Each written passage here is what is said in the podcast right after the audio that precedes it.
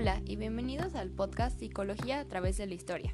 El día de hoy hablaremos sobre un tema muy interesante que es la histeria. Para esto nos acompaña la experta Alicia Arellano. Hola, muy buenas tardes. Y cuéntanos Alicia, ¿qué es la histeria?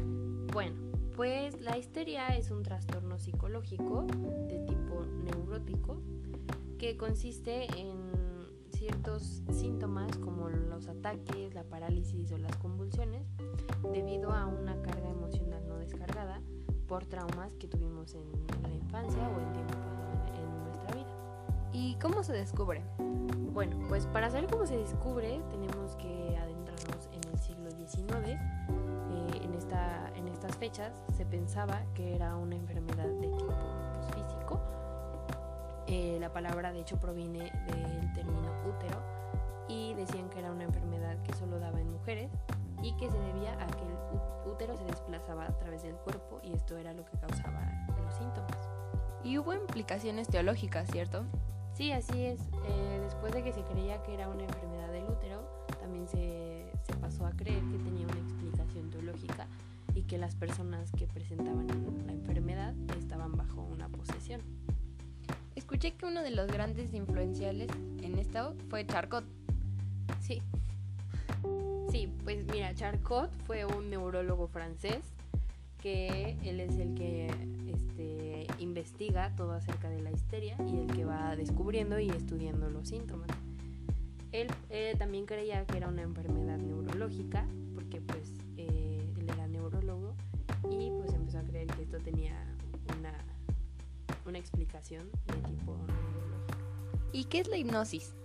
Bueno, pues como Charcot empezó a tratar pacientes con, con estas afecciones, creó o bueno, utilizó, perdón, eh, un método que se llama hipnosis, que también es conocido como sugestionabilidad. Es como poner al paciente en un estado de, de, mm, de sugestión para implantarle una idea y así de esta manera empezar a, curar la histeria por, este proceso. ¿Y qué era un proceso autosugestivo? Bueno, el proceso autosugestivo es, eh, como te explico, es un estado de la conciencia donde no existe un juicio práctico y entonces de esta manera se le, se le implantan las ideas al, al paciente. ¿Y qué implicaciones tuvo Freud? Bueno, Freud también es muy importante en tema porque él este, va a Italia a hacer prácticas en a Italia, perdón, a Francia a hacer prácticas en este hospital utilizar la, hipnosis para tratar a, los pacientes. Hay un, hay una, dentro de la historia hay una paciente en específico que conocida como Ana Ah, sí, he escuchado que a Nao fue muy difícil de aplicar la hipnosis, puesto que se resistía a aplicar estos métodos, puesto que tenía mucha inteligencia y no se dejaba sugestionar tan fácilmente, ¿verdad? Sí, así es. La hipnosis es un método que no se utiliza mucho porque, como, es un, es un poco difícil de inducir a los pacientes en este estado de sugestión porque hay algo que, que, algo que existe que se llama resistencia, que es cuando el paciente se, se niega a entrar en este estado de, de, conciencia. Y escuché que Freud creó algo llamado asociación libre, ¿cierto?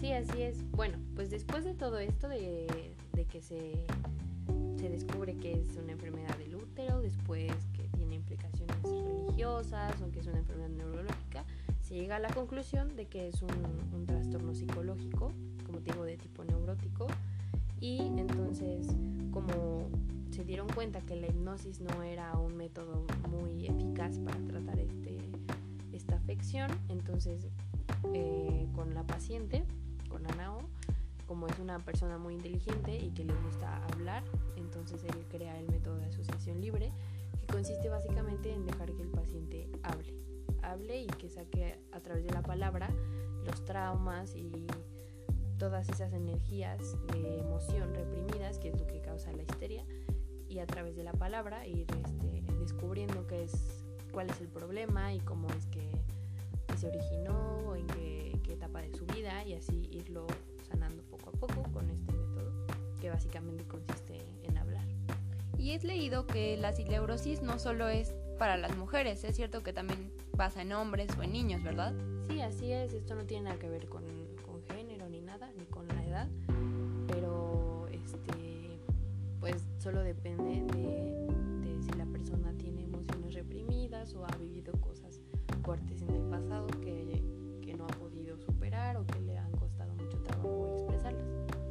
Bueno, muchas gracias por estar en nuestro programa. Fue un placer tenerte aquí. Muchas gracias.